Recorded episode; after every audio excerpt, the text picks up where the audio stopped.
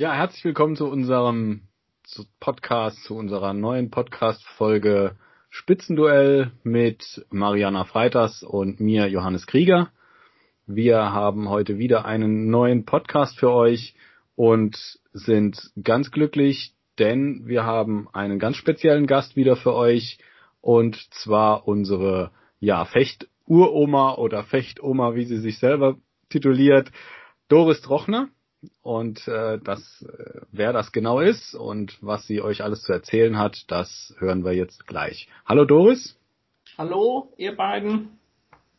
Wie geht's dir? Naja, gut, gut, muss ich sagen. Ich bin ja fit, dank Corona immer draußen zum Wandern, ne, statt Fechten, Wandern, aber und demnächst hoffentlich auch schwimmen und dann einmal geimpft auch toll. Ja. Aber ansonsten keine Probleme.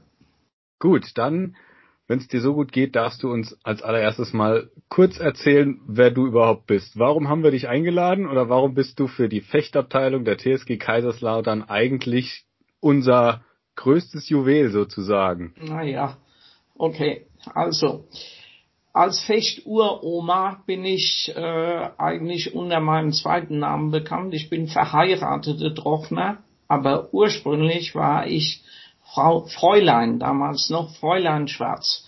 So, und äh, bei uns ist das Fechten sozusagen Familienangelegenheit gewesen. Mein Vater, Viktor Schwarz, nachdem auch das Turnier benannt war, hat äh, mit drei weiteren Fechtern zusammen 1927, äh, das muss man sich mal überlegen, 1927 die Fechtabteilung gegründet. Und durch den Krieg, durch den Zweiten Weltkrieg, in dem ich dann auf die Welt kam, wurde ja das Ganze unterbrochen. Und die Alliierten, beziehungsweise hier in, in Kaiserslautern die Franzosen, haben Fechten untersagt, weil es zu gefährlich sei, äh, den Alliierten gegenüber. Jedenfalls nach äh, 48 ging es dann, äh, als es wieder erlaubt war, ging es los. Und ich kam dann 1953, also mit elf Jahren, bin ich das erste Mal hochgegangen äh, mit meinem Vater ins Fechten und zwar damals noch in das Turnerheim. Das Turnerheim ist da, wo gegenüber vom Museum äh, von der Pfalzgalerie, wo heute die Meisterschule drin ist. Das Turnerheim, in dem die TSG früher war, war aber im Krieg ziemlich zerbombt worden und die hatten dann so provisorisch einen Saal wieder hergerichtet. Und wenn wir dann zum Fechten kamen, hatte jeder drei, vier Holzscheide unterm Arm, damit wir den Bullerofen in der Mitte an einem Pfahl, an einer Strebe war der, stand er, damit er aufgeheizt werden konnte, damit wir wenigstens, na ja, bei 14, 15 Grad im Winter mal ein bisschen fechten konnten. Wir waren also gezwungen, uns immer zu bewegen, weil, weil sonst elend kalt geworden wäre. So, und naja, das ging dann weiter bis etwa 57, dann wurden die ersten Turnhallen gebaut und dann sind wir damals ins Albert-Schweitzer-Gymnasium gezogen. Das war also super, dass da mal eine richtige warme Turnhalle war, wo wir fechten konnten, wo wir auch unseren, unsere Bahnen lassen konnten. Und ich habe dann angefangen, da das Jugendtraining zu machen und äh, habe das weitergeführt bis na zum Abitur. Also ich habe 62 Abitur gemacht. Und dann war es allerdings schlecht, weil ich in Saarbrücken studiert habe und naja, äh, jeden, jedes Mal hierher fahren war auch mit den Terminen an der Uni nicht immer vereinbart. Das heißt, äh, da kam dann schon allmählich die Renate Engel rein, die ihr ja auch noch kennt. Und die fing da das an, das Jugendtraining zu übernehmen. Und ich habe dann in Saarbrücken äh, einen Hopser nach vorne gemacht, weil ich da mit einer ganz tollen Olympiateilnehmerin, mit der Helga Mees, äh, trainieren konnte. Gut, das war dann der Anfang meiner äh, glanzvollen Zeit als Fechterin. Ja. Hier ging es dann aber weiter mit dem Training. Das haben dann, wenn, können sich der Johannes, äh, kann sich wahrscheinlich noch dran erinnern. Der Herr Krassmann war noch hier, der hat äh, trainiert. Dann äh, war noch der, war noch da, der äh, Karl Bümling, den kennst du wahrscheinlich nicht mehr so. Aber äh, vor allen Dingen der Walter Kassmann hat sich unheimlich engagiert und die haben die Fechtabteilung auch weiter über teils sehr schwierige Zeiten gebracht. Und äh, die, wie gesagt, die Renate Engel stieg dann nach der Geburt ihrer drei Kinder vermehrt ein und ich kam dann, wann war das, wann sind wir hergezogen? 70 wieder hierher. Nee, 74 sind wir nach Kaiserslautern gezogen, aber da ich noch drei Kinder auf die Welt brachte, konnte ich da halt noch nichts so machen und als der die jüngste, die Gesa, noch ein Baby war, kam dann immer die Renate Engel an, hat gesagt, ah, ich brauche Hilfe, wir sind jetzt in dem kleinen Saal im Vorsaal, aber das sind zehn Kinder und das kriege ich nicht mehr hin, könntest du nicht mal kommen. Naja, habe ich gesagt, gut, okay, ich komme, aber nur ausnahmsweise und nur einmal die Woche. Mein Mann, der konnte zum Glück auch Windeln wickeln und er hat dann die Kinder übernommen zu der Zeit. Und ich bin dann halt hoch. Und aus dem einen Mal pro Woche wurden dann auf einmal zweimal. Und dann wurde mir noch gesagt, ja, wir haben jetzt Nachwuchs bei den Erwachsenen. Da muss jemand dazukommen und könnte nicht mal. Naja, ist halt so okay. Dann bin ich zweimal in der Woche hoch und dann hieß es, ach, jetzt wird unsere Wettkampfmannschaft mal endlich was. Wir müssen auf Turniere fahren. Das fing ja damals dann an. Ja, und dann sind wir, kam noch dazu, dass ich dann halt samstags oft, sehr oft auf Turniere gefahren bin mit den Kindern. Selbst habe ich dann weniger gefochten. Ich habe dann noch ein paar Senioren, Uroma, ne, Seniorenmeisterschaften mitgemacht. Und äh, ja, äh, in der Zeit war dann das auch so, dass wir etwas rüde gegen die Tanzabteilung vorgehen mussten, weil nämlich die Tanzabteilung zur gleichen Zeit, wo wir mit unseren Kindern im Vorsaal trainieren wollten, äh, im Vorsaal war. Da haben wir dann Sitzblockade gemacht und haben Eingaben an die an die äh, TSG-Leitung gemacht und wurden etwas aufsässig, so dass die ziemlich sauer waren, die beiden. Jetzt kommt die Wahrheit raus. Aber wir haben es geschafft. Wir haben dann von 18 bis 20 Uhr den Vorsaal gekriegt. So, und dann mussten wir ja noch dran gehen, dass wir dann, weil ja immer mehr Kinder kamen, äh, dann von 18 bis 20 Uhr auch noch die große Halle bekamen. Ja. Ja, das hat dann noch mal ein paar Jahre gedauert. Aber das haben wir auch hingekriegt, ja. Mit ganz vielen Sitzstreiks dann wieder. Ja, ne, das, äh, ja, damals fing es ja auch an mit den Versammlungen und so weiter und wir waren dann immer da. Wir hatten auch einen ganz guten Draht zu den, äh, zum Vorstand und naja, bei jedem Bierfest und so weiter sind wir dann halt aufgetreten, haben gesagt, ja, im Übrigen, die Fechtabteilung brauchte dringend für diese hervorragende Jugendarbeit, die wir leisten, brauchen wir die große Halle. Das hat ja dann auch geklappt. Und äh, ihr wisst ja dann, dass auch dann endlich noch äh, der Rainer Buchholz zu uns kam, der 20 Jahre hier geblieben ist und der absolut zuverlässig war, der also immer da stand, egal ob er erkältet war oder einen gebrochenen Arm hatte oder sich die Schulter verrenkt hatte, er war immer in der Fechthalle. Und das ist halt etwas, was äußerst wichtig ist äh, bei einem Verein wie unserem, dass immer jemand ansprechbar ist und äh, auch da ist und sich um die Kinder kümmert und auch um die Alten kümmert. Und äh, ihr wisst ja auch, das ist noch zu Johanneszeiten gewesen, dass wir dann eigentlich eine ganz gute Gruppe hatten mit älteren so 30, 40-Jährigen, als die zwei Oberkirchers noch bei uns gefochten haben, kamen die aus äh, zwei Brücken und haben dann äh, äh, wirklich den Standard gehoben, muss man sagen. Und vor allen Dingen anschließend das Bierchen in der Wirtschaft oder der Apfelsaft, äh, der war natürlich auch immer drin. Ja, das war also die Entwicklung der Abteilung. Und wann bin ich raus? Ich glaube 75, ne?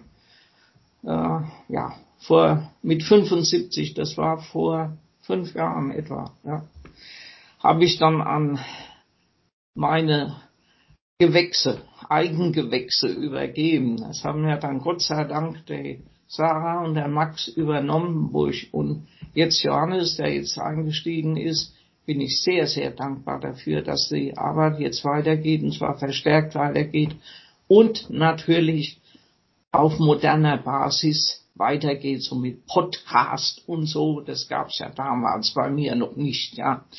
Also ich erinnere mich noch, dass, dass das war damals noch die Zeit der Nudelmaschinen. Kennt ihr wahrscheinlich gar nicht mehr. Das, da hat man also auf auf dem der Schreibmaschine, nicht dem Computer, der Schreibmaschine hat man Matrizen geschrieben Wehe, wenn man sich vertippt hatte, ja, dann musste man so ganz säuberlich alles nochmal flicken und dann nochmal tippen. Und mit diesen Matrizen ging man dann an die sogenannte Nudelmaschine. Das war so ein Ding, da hat man die Matrize reingesteckt und dann immer gedreht und dann hat man die entsprechende Anzahl von Kopien herausbekommen nicht mehr vorstellbar heutzutage. Nein. Und die Renate und ich sind dann hin, wir hatten ja damals auch so 100 Mitglieder, haben dann so einen Stapel mit äh, Kopien gehabt und saßen dann unten in der Wirtschaft. Deswegen war es so wichtig, dass wir uns da immer getroffen haben mit so einem Stapel Briefumschläge.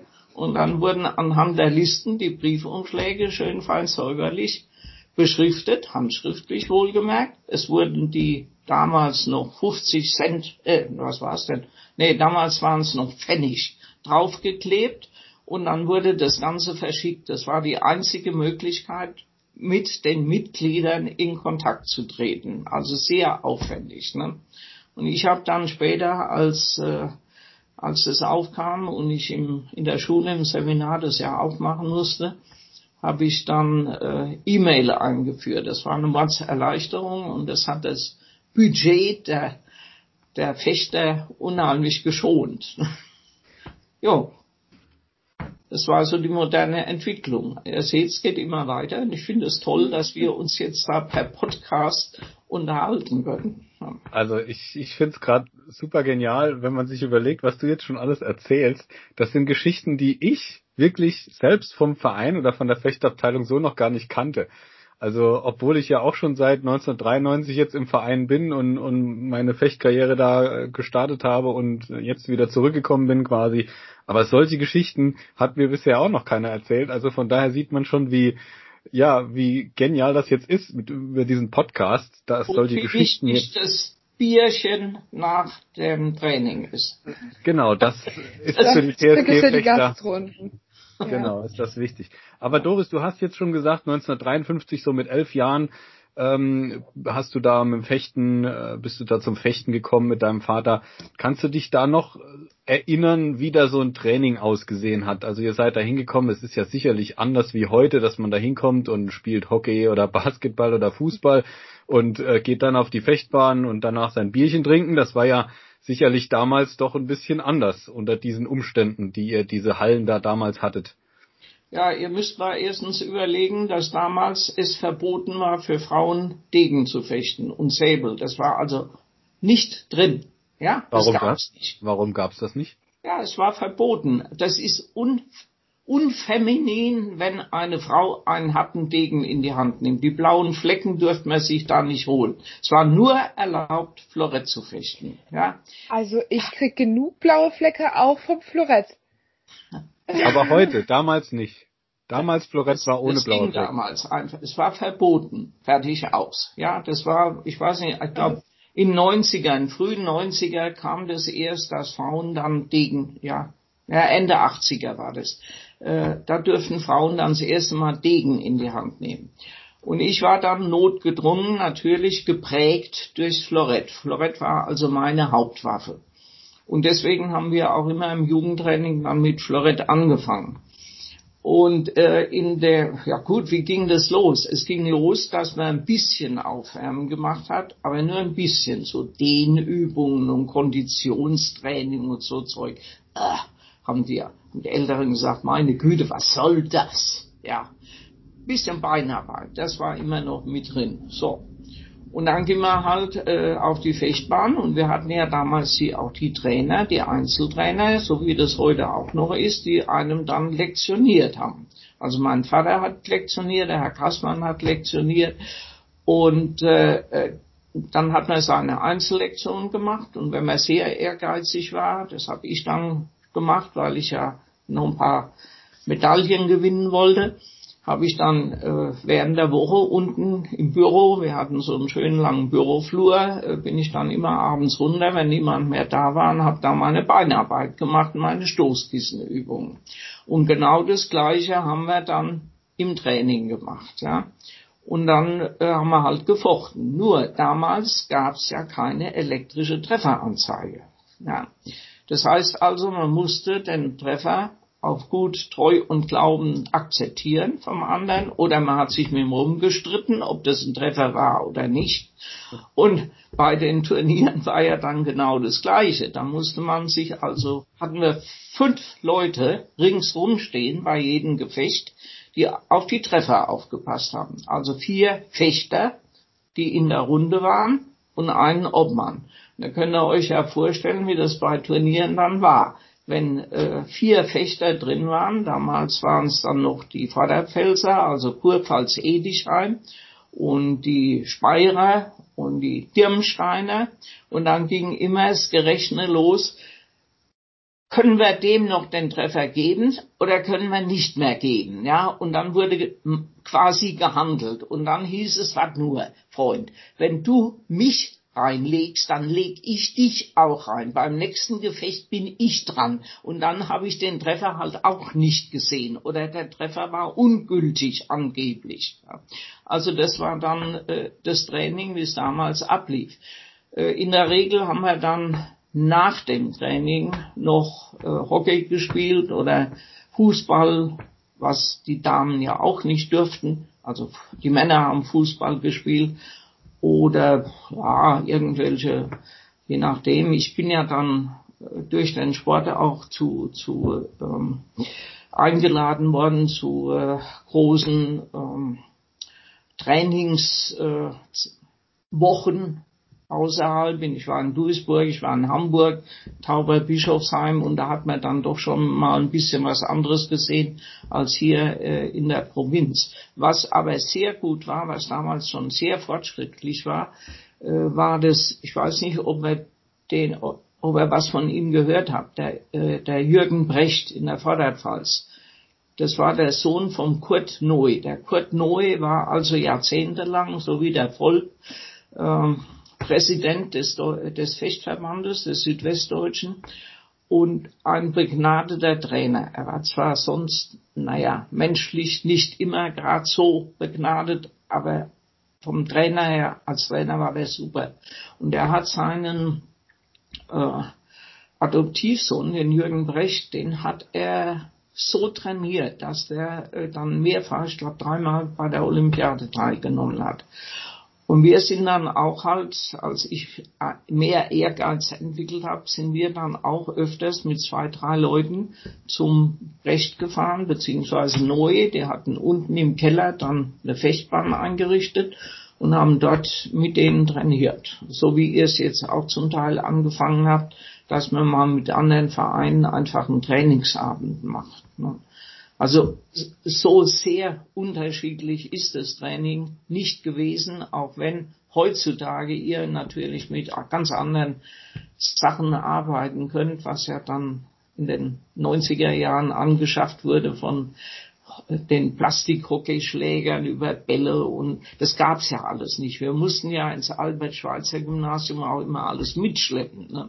Ich bin dann immer mit dem Fahrrad, konnte man damals noch, und dicken Fechtsack hinten drauf bin ich dann in die Halle gefahren und wieder zurückgefahren abends um zehn. Ne? Heutzutage würde ich mich sowas nicht mehr wagen. Ja, also so viel zum Training. Gehen wir mal einen Schritt zurück. Du hast gesagt, du hast in Saarbrücken ähm, studiert. Was hast du denn studiert? Was ich studiert habe. Ich habe äh, Sportwissenschaften studiert. Damals hieß es noch Leibeserziehung, als ich angefangen habe. Und Anglistik, Anglistik, Amerikanistik in Saarbrücken. Und in Saarbrücken war eine sehr gute Ausbildung, was Sport anging, und zwar sehr vielseitig. Ich habe also wirklich alles gemacht. Leichtathletik, Faustball habe ich noch gespielt, Handball, Basketball, Volleyball, Turnen, sechs Semester Turnen, da bin ich dann auch einmal vom Wagen geflogen, habe mir einen Arm gebrochen, dann, äh, aber es war, nee, nicht vom Wagen, falsch. Ich habe, das macht man heute auch nicht mehr. Die Frauen turnten damals noch Schwungringe, ja, so diese schwingenden Ringe. Und ich habe an dem Ring, an den Ringen als Abgang einen Salto rückwärts gemacht. Und bin dann etwas, also vorschwingen und dann Salto rückwärts und Abgang. Und die äh, nebendran eigentlich hätten Hilfestellung geben sollen, die waren wohl schon etwas verschlafen und ich fall von der Matte runter und voll auf meinen Arm drauf. Sechs Tage vor meiner äh, Abschlussprüfung im Turn. Es war richtig nett, ja. Jo. Aber wie gesagt, die, die, Ausa äh, die äh, Ausbildung war sehr vielseitig.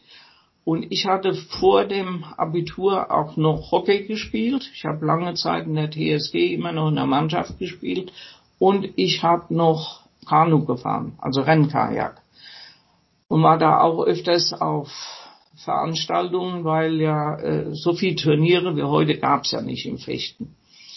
Und äh, dadurch hatte ich halt eine unheimlich gute Kondition. Und während der, des Paddler-Gilde-Trainings habe ich dann auch immer noch, weil das äh, damals auch noch ein Wettkampf war, habe ich äh, vier Kilometer Langlauf gemacht, immer noch schön trainiert.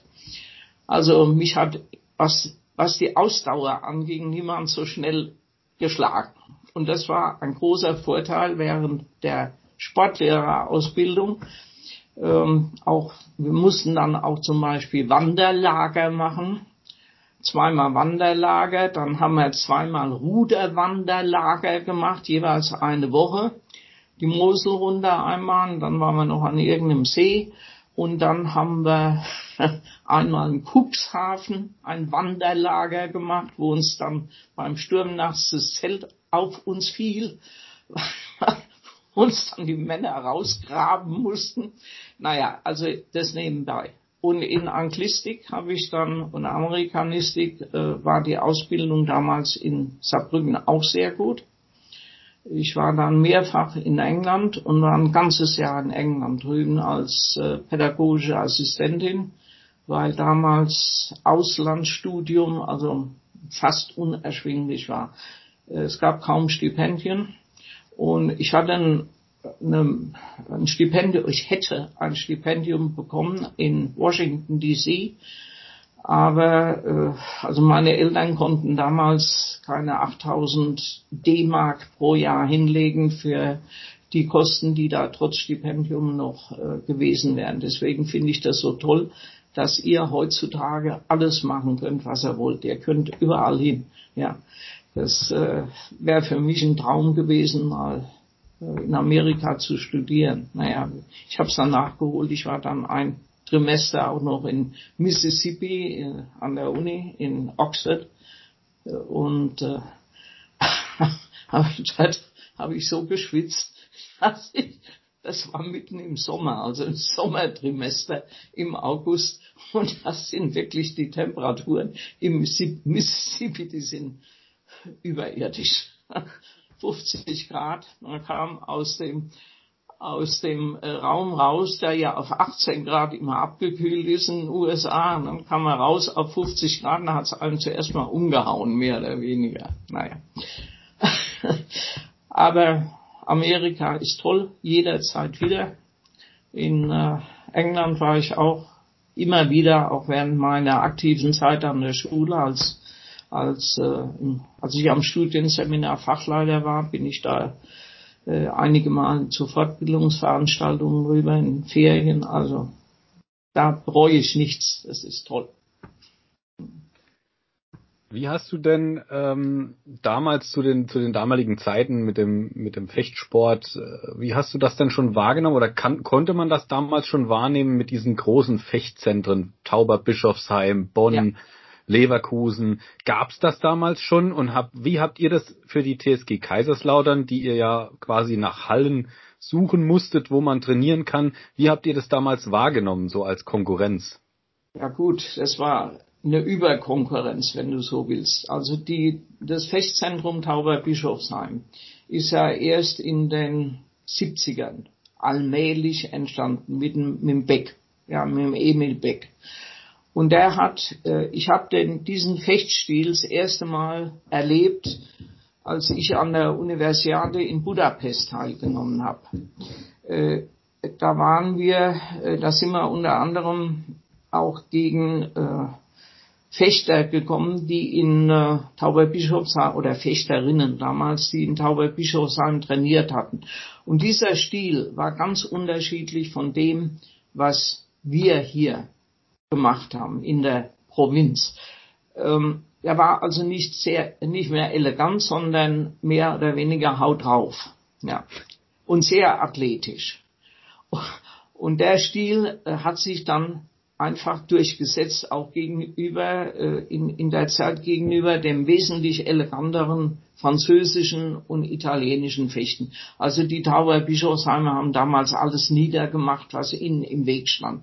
Und zwar, äh, wenn man das gesehen hat, die auch auf der Universiade, die Italiener, die waren also völlig fassungslos, äh, was da auf sie zugerollt kam, im wahrsten Sinne des Wortes. Und ich war ja dann mal in äh, für meinen C-Trainer und den B-Trainer bin ich beide Mal nach Tauber Bischofsheim, habe die dort gemacht. Und da hat man dann doch gesehen, äh, was da abging, welche finanziellen Mittel dahinter stehen, was da reinfließt, auch wo die ihre Trainer herholen, was die äh, machen können mit den Leuten. Also es war schon toll. Und das äh, können wir natürlich hier nicht leisten, wenn wir zweimal, äh, zweimal in der Woche trainieren können und mit Mühe und Ach und viel, ähm, naja, manchmal auch Hinterlistigkeit uns die zwei äh, Tage oder den Abend in der Halle gesichert haben. Das ist nicht zu leisten, das geht nicht. Ja. Und Bonn kam dann später nach, die haben ja einen etwas anderen Stil, da waren ihr, nee, du wolltest ihn, die Gesa war dort, dann der Dimitri war ja auch dort und die Sarah, äh, die sind ja beide dann nach Bonn.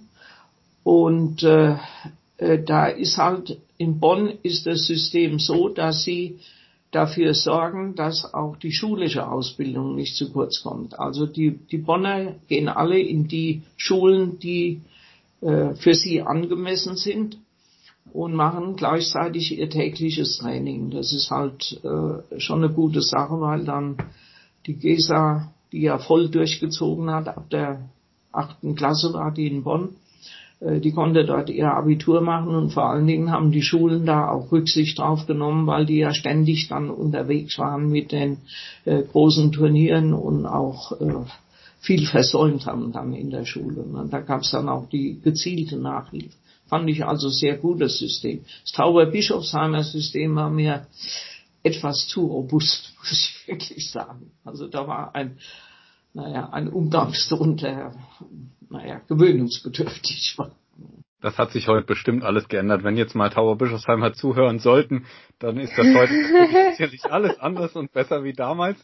Aber ich finde es trotzdem schön, dass man das mal hört, weil viele das, glaube ich, gar nicht so wissen, wie das damals, äh, ja, wie man das auch als außenstehender Verein, gerade hier, wie du sagst, aus der Provinz, wie man das so wahrgenommen hat mit diesen, mit diesen Fechtzentren, diesen größeren. Ja, das ist schon interessant.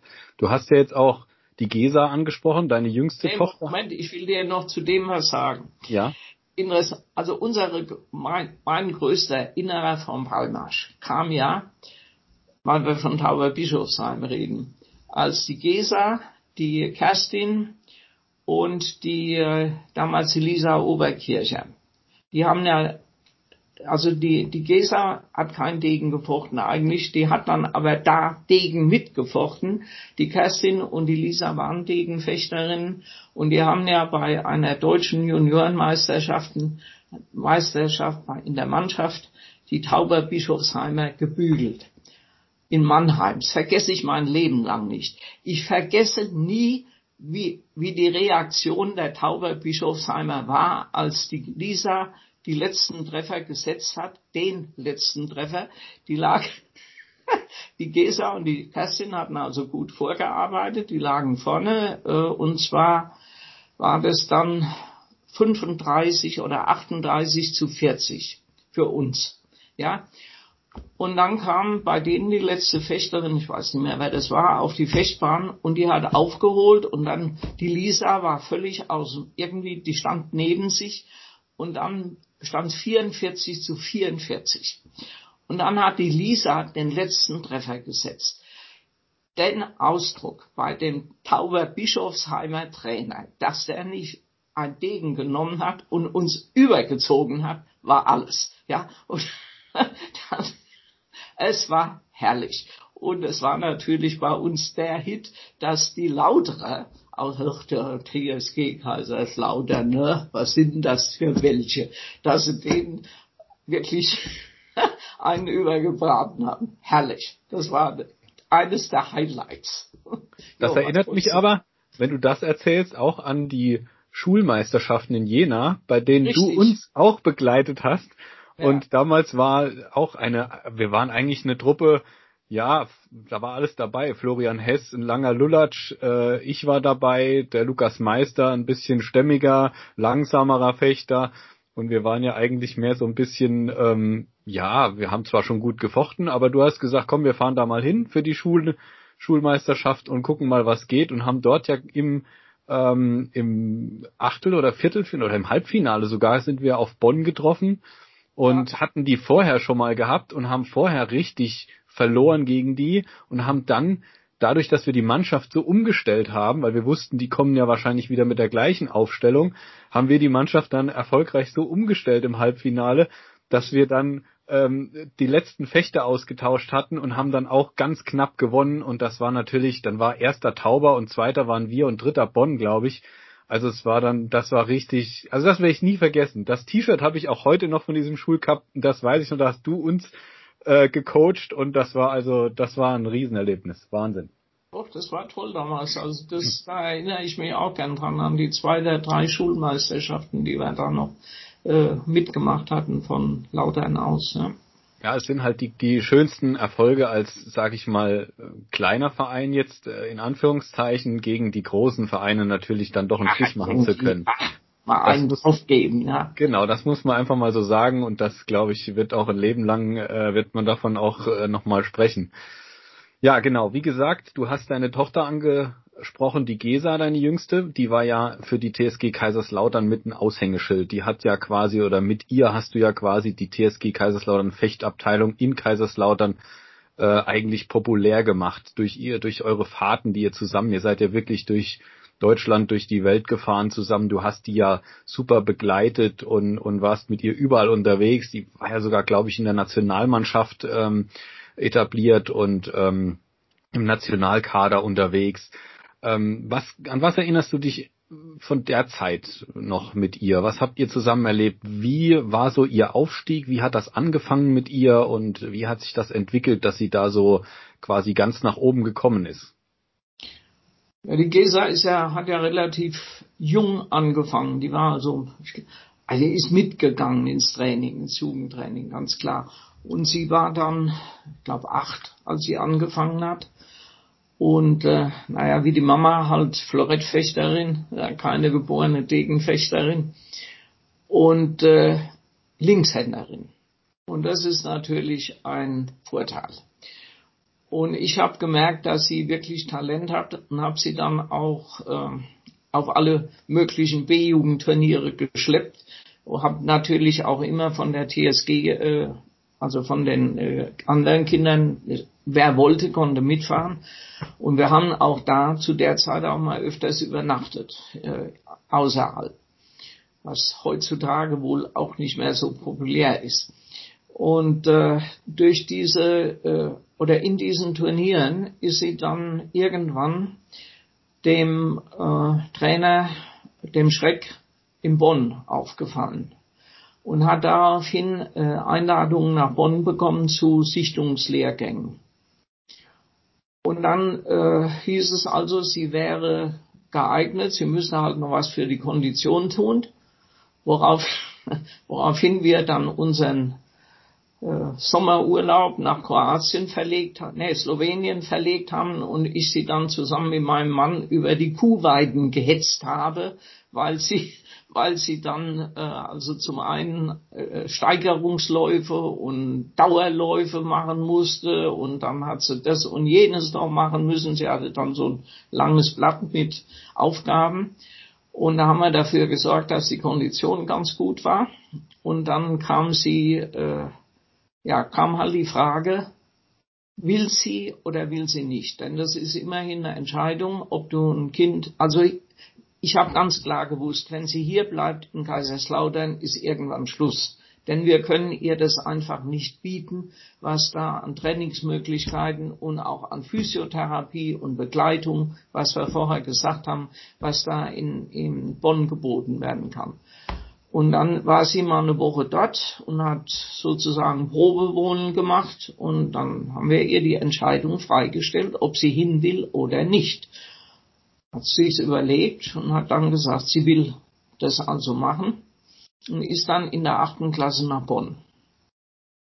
Und von da an äh, ging es, dann kam sie ja dann in die, in die A-Jugend rein und hat sich da eigentlich ziemlich schnell dann in den nationalen Kader hochgearbeitet und dadurch äh, wurde, wurde sie auch immer zu den entsprechenden Trainingslehrgängen nach ähm, Tauber Bischofsheim eingeladen, also zu den nationalen Trainingslehrgängen. Und davon profitiert ein Fechter natürlich unwahrscheinlich. Ne?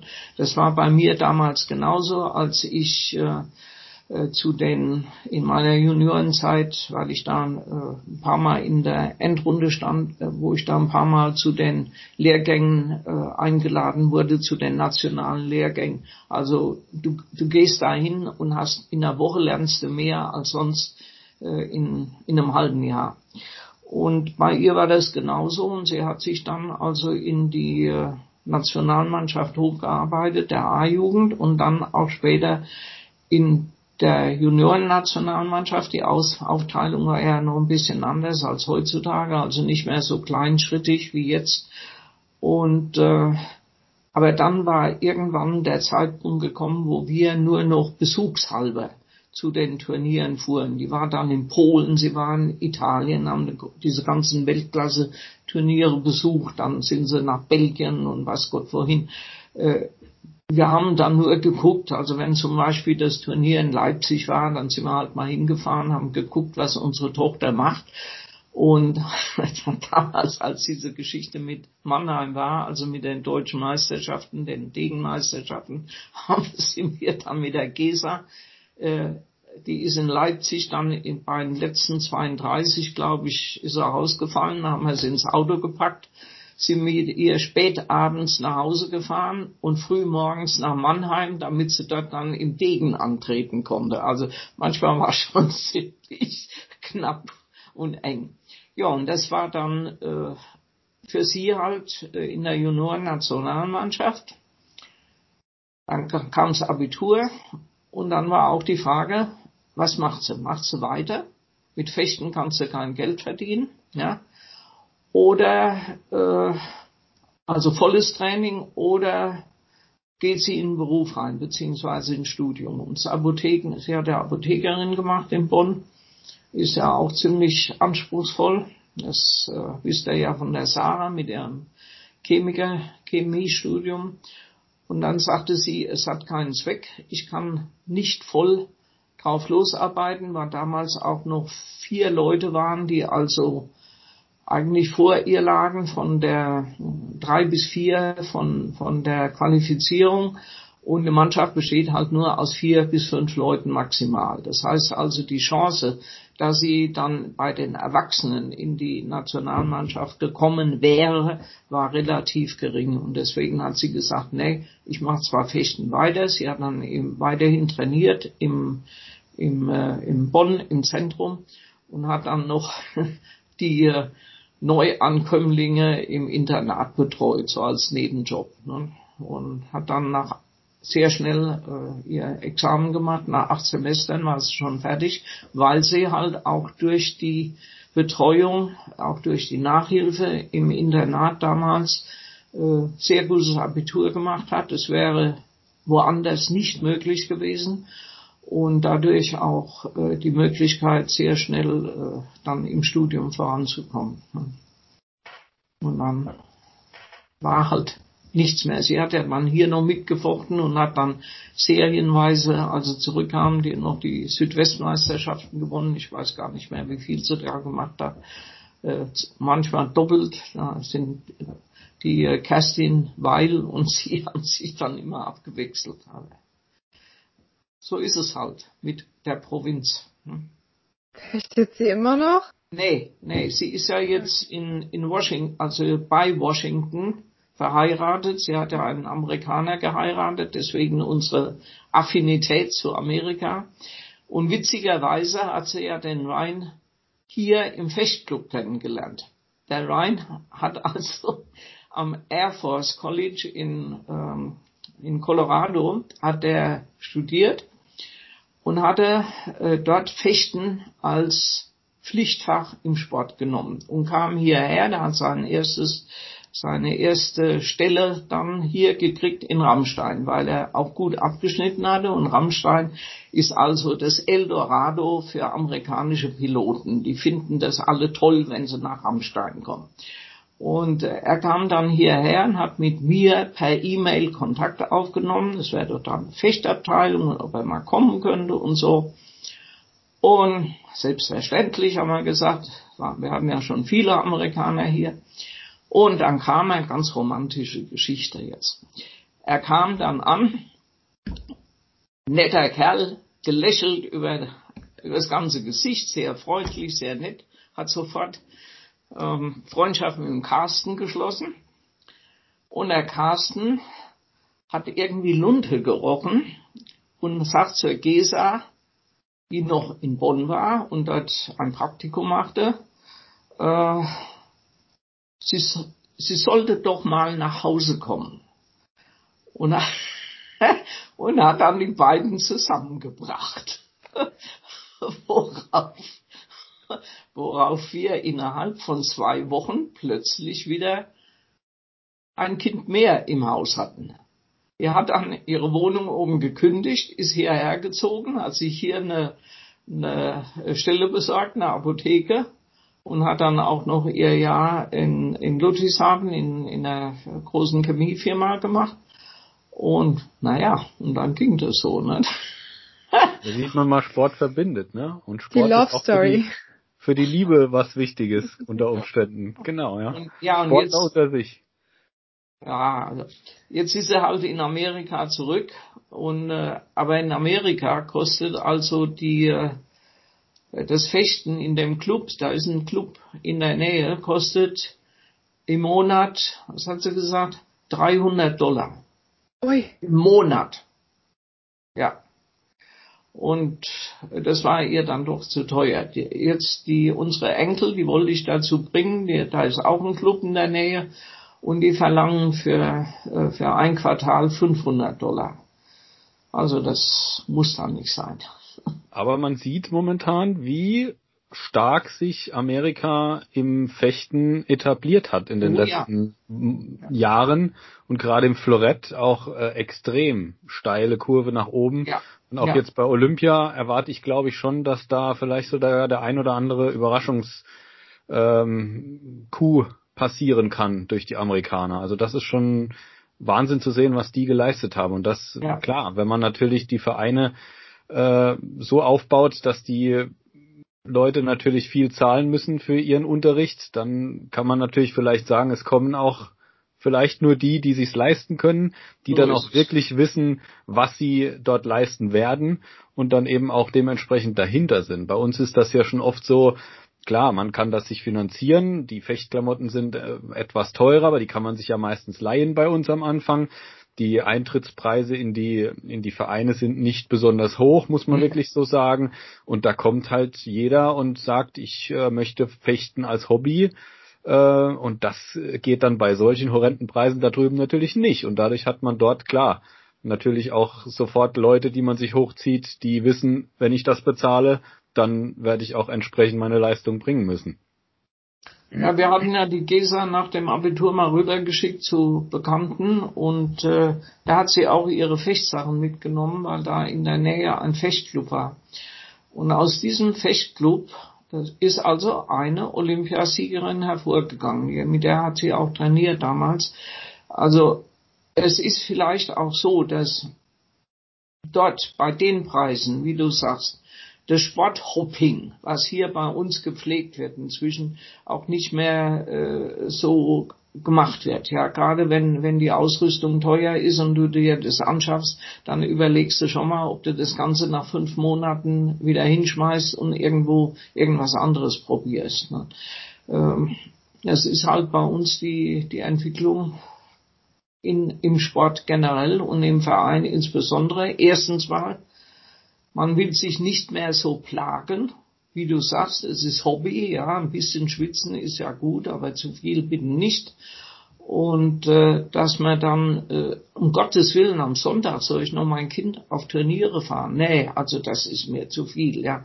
Entweder macht's der Trainer oder sie bleiben zu Hause. Das ist halt eine andere Einstellung. In, in Amerika ist es immer noch so, dass Leistung zählt. Und wenn jemand vorweisen kann, dass er äh, in Kuba gefochten hat oder dass sie mal kurz für fünf Wochen nach, nach Europa geflogen sind, wo sie dann in Italien und in Spanien und sonst wo trainieren, äh, dann ist das, hat das Ganze natürlich einen ganz anderen Stellenwert, wie wenn du halt in Kaiserslautern trainierst und dann sagst ja, habe keine Lust, heute gehe ich nicht ins Training. Ja, ich mag nicht. Und da sehe ich halt die eigentliche Gefahr, dass, äh, dass da vielleicht, ähm, naja, wir uns umstellen müssen, leider, oder auch, ähm, wie gesagt, dieses Sporthopping, das, das gefällt mir nicht, dass jemand sich mal wirklich äh, über längere Zeit, wenn, wenn auch gesehen wird, es ist Talent da in diesem, in dieser Sportart, dann, dass ich mich mal reinknie. Und auch selbst wenn ich wenig Zeit habe oder, oder mir irgendwas dazwischen kommt, dann sage ich, nee, ich gehe jetzt noch ins Training und mache das einfach. Das ist für mich eine Erholung und dann kann ich mal gucken, an welche Grenzen ich auch selbst komme. Wie, wie weit kann ich was erreichen? Ja? Und das kann ich halt nicht, wenn ich sage, oh, schon wieder so schwierig, meine Güte. Ja, ich höre auf. Es geht nicht. Also ich will mich, ich will nicht strunzen, wie man es so schön sagt. Aber ich habe während der Zeit, wo ich auch oben die Abteilung hatte und, und Trainerin war, habe ich nebenher eine Familie mit drei Kindern gehabt, einen Mann, der mich Gott sei Dank sehr unterstützt hat. Ich war voll engagiert im, in der Schule und habe da alles Mögliche noch gemacht. Wir haben Skifreizeiten gemacht, wir haben aber ich habe Fecht-AGs in den, in den Grundschulen noch gemacht und bei, bei mir an der Schule. Und ich hatte meinen wirklich sehr arbeitsaufwendigen Job am Seminar.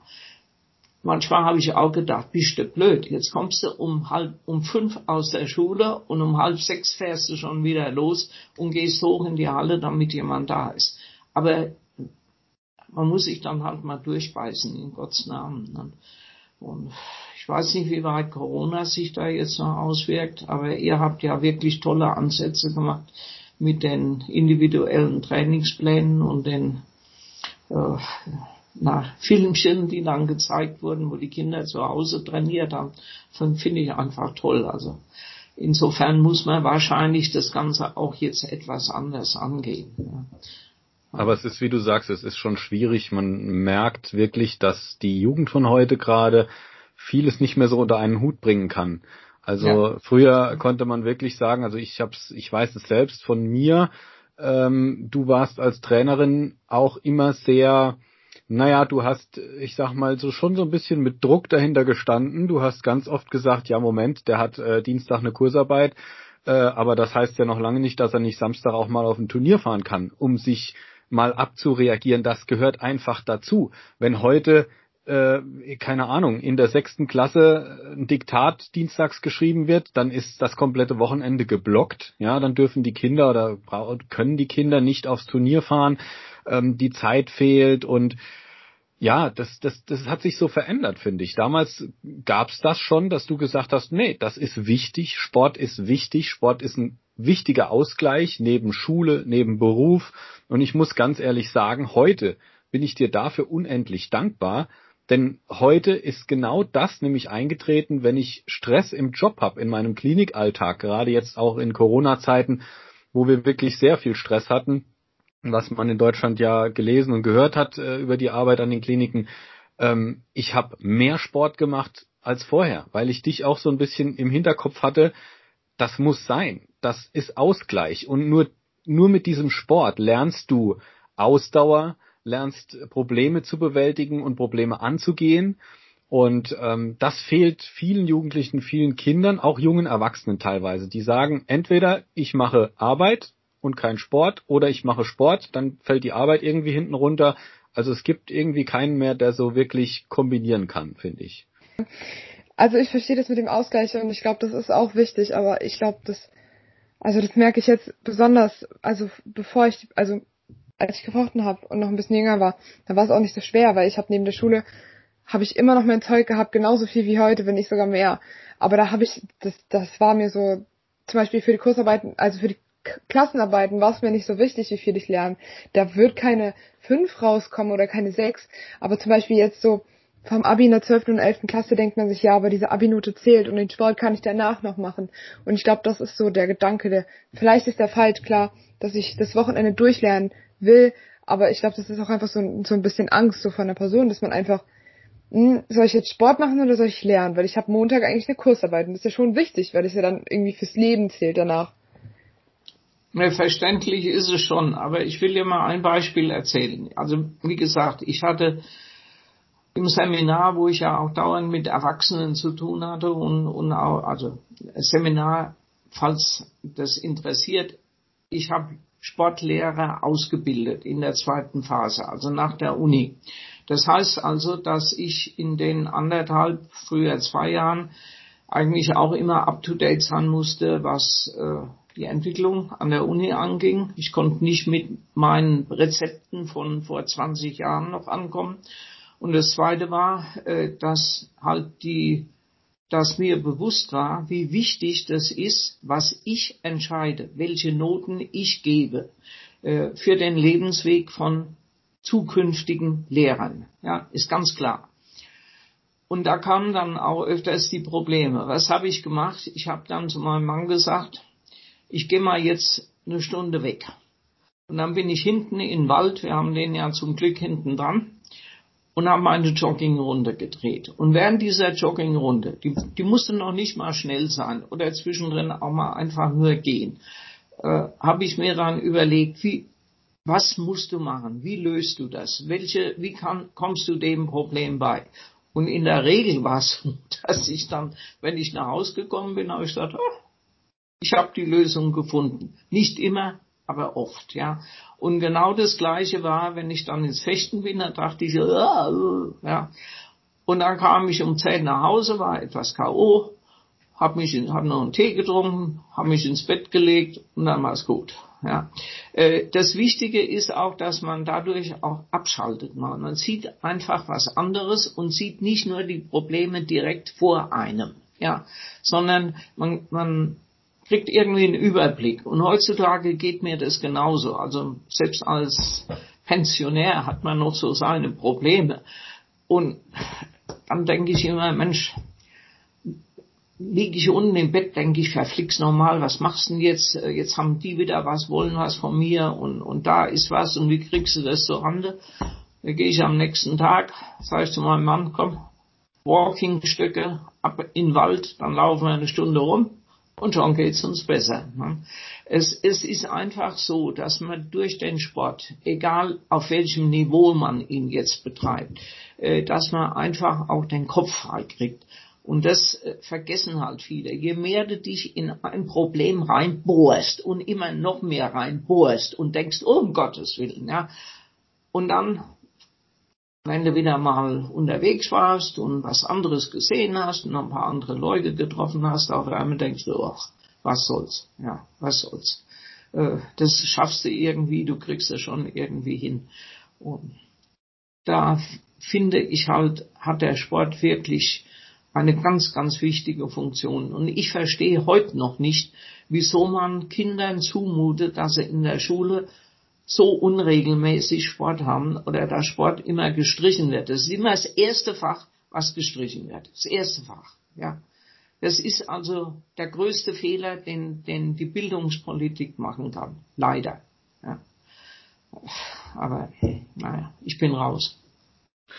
Ich, ich habe zwar noch die Lehrpläne für die Oberstufe mitverfasst, aber ich habe den Eindruck, dass das alles nicht mehr so durchgehalten wird irgendwie.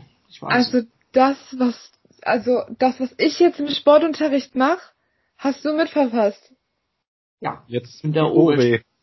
Wenn die sich noch dran halten, das weiß ich nicht. Ich habe also den Verdacht, dass da äh, nicht mehr so viel gemacht wird.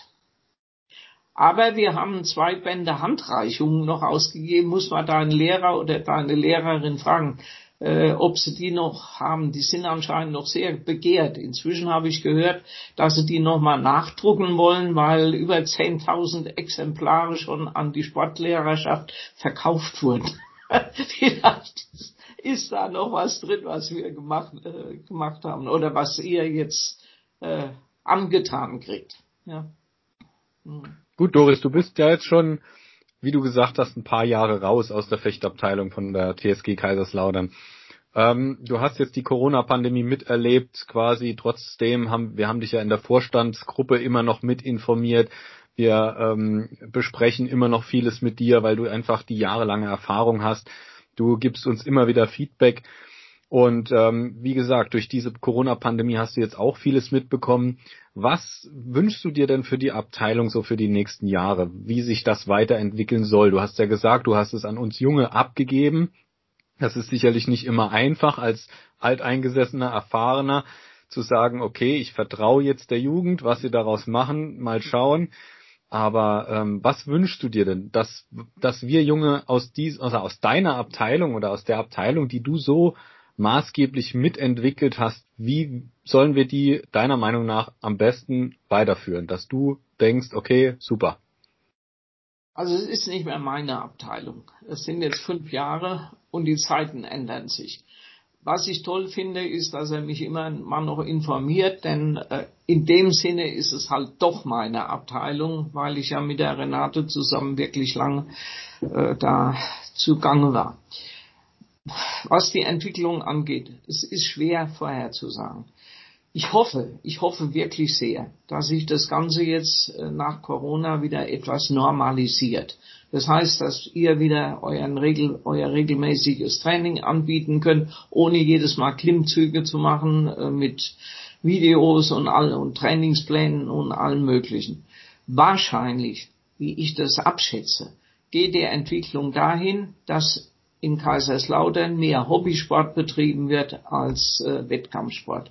Also wie du das vorher geschildert hast, Johannes, die Entwicklung ist halt so, dass Eltern wenig Zeit haben, auch, weil, auch zum Teil, weil beide berufstätig sind und dann am Wochenende ihre Ruhe haben wollen, durchaus verständlich. Ähm, oder auch, weil das Interesse bei den Kindern weniger geworden ist.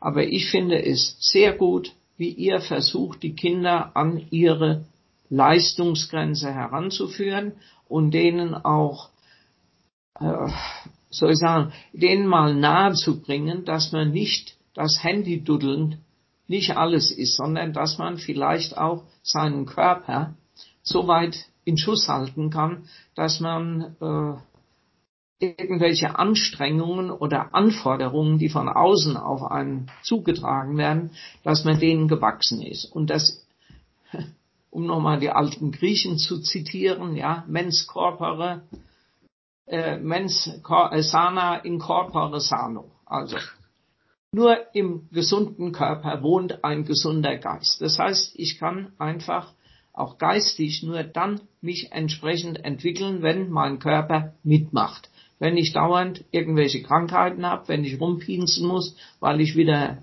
hier zwickt und dort zwickt und dann funktioniert's nicht. So. Und das finde ich eigentlich eure erste Aufgabe, dass ihr den Kindern beibringt, dass hier eine Möglichkeit ist, sich weiterzuentwickeln, nicht nur mit dem Kopf, sondern auch mit den Beinen und mit den Armen und Ganzkörpertraining.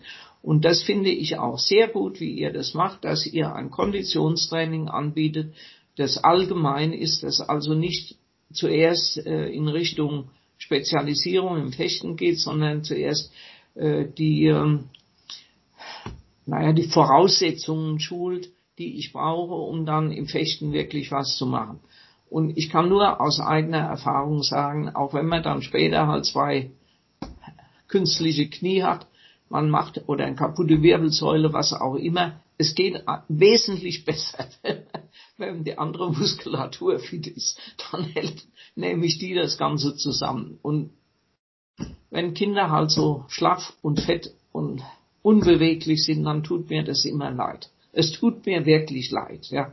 Denn äh, aus 90 Prozent der Kinder kann man durchaus äh, ordentliche Sportler machen, die, selbst wenn sie nicht beim Fechten bleiben, dann später äh, was anderes machen, Schwimmen, Walking, was weiß ich, Judo können sie meinetwegen machen, obwohl das viel gefährlicher ist als Fechten, Mariana.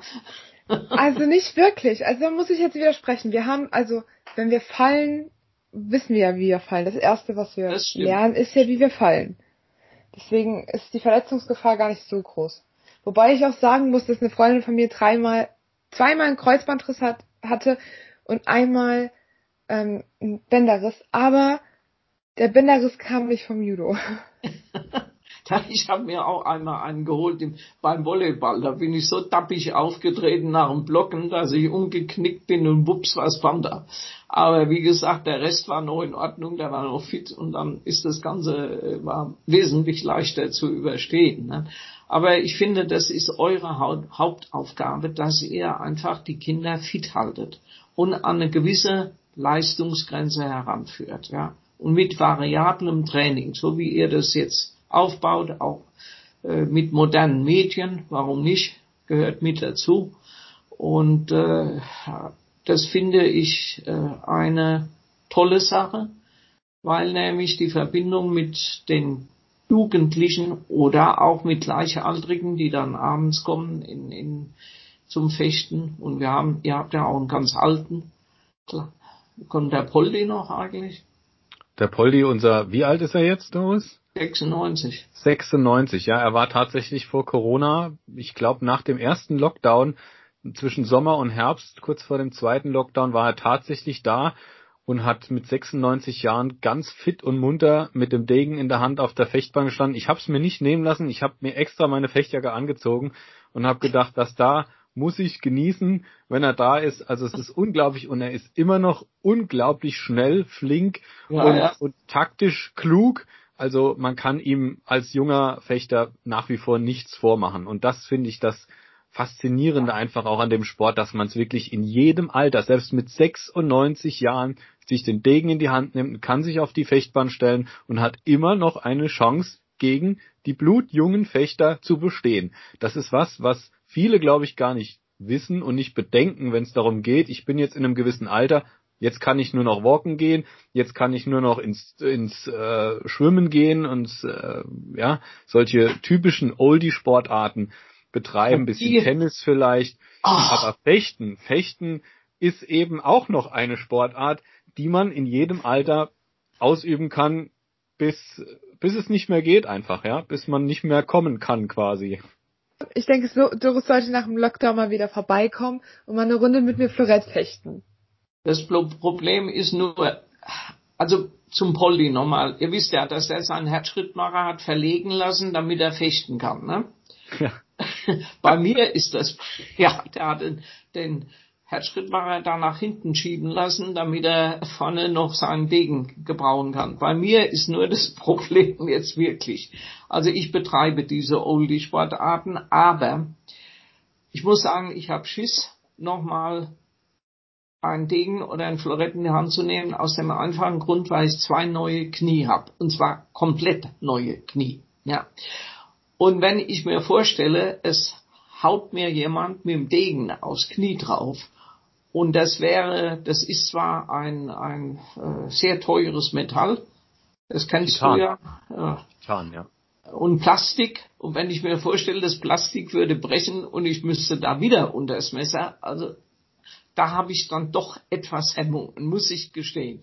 Da, dann äh, gehe ich lieber äh, in die Seniorengymnastik und mache da den Übungen oder machst du selbst. Wir haben ja unten unseren Hobbyraum mit allen möglichen Geräten und äh, das ist mir also jetzt rein von der Gesundheit her zuträglicher. Und ihr wisst ja, ich will auch noch meine 100 erleben. Ne? Dann muss ich mich entsprechend fit halten. Na, wenn du das auch noch erreichst, dann können wir wirklich von der TSG Kaiserslautern Fechtabteilung sagen, dass unsere Fechter alle richtig alt werden. Also scheint es ja dann nur der richtige Sport zu sein für ja, alle Leute. Auf jeden Fall. Also wie gesagt, durch, durch das Fechten bin ich äh, schon von Kindesbeinen an wirklich so fit gewesen. Ich habe ja auch Fechten deswegen gelernt, das muss ich noch nebenbei sagen. Es ist auch nur eine lustige Geschichte. Nach dem Krieg waren wir ja französische Besatzungszone, ja. Und ich äh, habe dann auf dem Heimweg, ich war bei einem, äh, in der Grundschule, in der Maxschule oben noch. Und auf dem Heimweg wurde ich dann immer, das war, gab's damals auch schon, gemobbt von zwei Franzosen, Burschen. Von, die haben mich dann immer verdroschen. Und da habe ich irgendwann habe ich zu meinem Vater gesagt, also so geht es nicht weiter. Ich will mich da nicht jedes Mal von denen verhauen lassen oder mir die Schiefertafel, damals gab es so Schiefertafeln klauen lassen, so. Äh, jetzt muss ich was dagegen tun. Und dann habe ich zuerst mal gelernt, äh, Ausfallschritt und so und Boxen. Und dann bin ich einmal mit meinem Florett, das muss, habe ich in der Schule vorgezeigt, so ein großes Florett, damals gab es noch keine Mini-Floretts, habe ich vorgezeigt und bin dann auf dem Heimweg diesen zwei Herren wieder begegnet. Dann habe ich das Florett genommen und habe denen eine übergebraten, aber wirklich übergebraten, dass die laut schreien davon sind und mir gedroht haben, sie würden die Militärpolizei holen. Da habe ich gesagt, kommt bloß, kommt nur, ihr kriegt noch mal eine ab. Und von dem Tag war Ruhe. Also Fechten ist für die äh, Selbstverteidigung bestens geeignet. Kannst nur empfehlen. Ja. Und auch an der Uni dann, wenn ich mit dem Fechtsack durch die Gegend bin, da waren so Perser, die haben damals alle äh, Damen, die von der Sportschule auf die Uni rübergingen, haben sie angemacht. Und äh, dann habe ich auch einmal die Nase voll gehabt, weil die dann manchmal anfingen zu oder versuchten zu krapschen. Und habe dann mein Florett rausgeholt und habe gesagt, Freunde, noch einmal, noch einmal. Und ihr seid dran. Ich kann das ganz gut, ja. Und dann war auch Ruhe. Also man kann sich schon sehr viel Respekt verschaffen, wenn man da die entsprechenden Möglichkeiten hat, was machen. Ich sage immer zu meinem Mann, ich kann mich besser verteidigen als du. Der war ja Boxer. Und äh, aber ich bin weiter weg, wenn ich um mich hau. das, da, da ist was dran, das stimmt wirklich. Ja. Aber wir müssen jetzt auch aufpassen, die kleinen Nachwuchsfechter, die den Podcast jetzt hören, sollten oh natürlich nicht gleich morgen, morgen mit dem kleinen, mit dem Florett auf dem Schulweg äh, ihre ganzen äh, Gegner verdreschen. Ähm, also es ist schon so gemeint, wie die Doris sagt, ja, dass man, es ist heute sicherlich ein bisschen anders, aber ähm, man kann sich verteidigen und das ist das Wichtige. an der Sache. Also jetzt nicht unbedingt sein Florett äh, in die Hosentasche packen und dem nächsten, der einem über den Weg. Das Vielleicht den Hintern eine versohlen. Story, eine Story aus Besatzungszeiten. Damals waren es ja auch Franzosen, auf die konnte man noch losgehen, weil ja die deutsch-französische Freundschaft noch nicht geschlossen war. Ja. Inzwischen ist das ja alles ein bisschen anders. Ach ja, naja. So, noch Fragen? Nein, aber wir hatten, also wir machen so eine Sache zum Schluss immer zum Podcast. Und zwar, ähm, ich habe hier halt ein paar Sprüche und dann ähm, ziehe ich halt einen Spruch raus und dann in dem Fall, also heute würdest du dann was zu sagen, weil du bist ja unser Gast und dann hast du die Ehre, was zu dem Spruch zu sagen. Okay? Also du musst jetzt Stopp sagen quasi. Mariana rührt jetzt in so einer Kiste rum mit Sprüchen und dann darfst du Stopp sagen. Sie zieht ein Zettelchen und liest es vor und du darfst kommentieren. Frei kommentieren, wie du willst. Stopp! Es ist nicht dein Körper, der dich im Stich lässt, es ist dein Geist. Genau so ist es. Finde ich völlig richtig. Im Rahmen dessen, was wir vorher gesagt haben, äh, wenn du deinen Körper fit hältst, bleibt auch der Geist fit. Ja. Es ist einfach so. Eine Lebensweisheit der Fechturoma, bitte. Sehr schön. Also wir haben heute echt viel gelernt, Doris. Vielen, vielen Dank für die tollen Stories, die tollen Geschichten. Wie gesagt, die ich selber noch nie so gehört habe Ja, über die TSG, TSG Kaiserslautern, die Fechtabteilung, die Besatzungszeit, die Entstehung der Fechter in Kaiserslautern. Ähm, ganz tolle Geschichten, Erlebnisse, die du hattest äh, mit dem Fechtsport, mit deiner Tochter, mit der Gesa, mit äh, Tauberbischofsheim Bonn, den ganzen großen Zentren im Vergleich zu unserem Amateursportverein Kaiserslautern. Ganz, ganz vielen herzlichen Dank ähm, für diese ganz tollen Infos und ähm, ja, wir wünschen dir einfach noch alles Gute und bleib so fit, wie du bist und bleib unserer Abteilung noch wirklich sehr viele Jahre lang erhalten. Stell uns weiterhin mit Rat und Tat jederzeit zur Verfügung. Wie gesagt, wir nehmen deine Ratschläge alles sehr, sehr gerne an, weil mit der Erfahrung, die du hast, bist du uns eine richtig große Stütze für den Verein und ähm, auch wir Jungen brauchen einfach das Feedback ähm, von den Älteren und nehmen das auch sehr, sehr gerne an. Und von daher bedanken wir uns jetzt bei dir ganz herzlich und ähm, wünschen dir, wie gesagt, alles Gute. Schön, dass du dir die Zeit für uns genommen hast.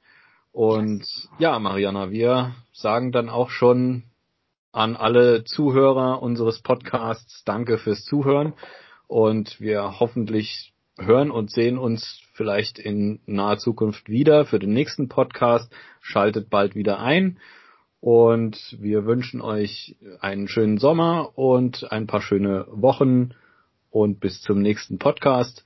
Euer Johannes und Eure Mariana.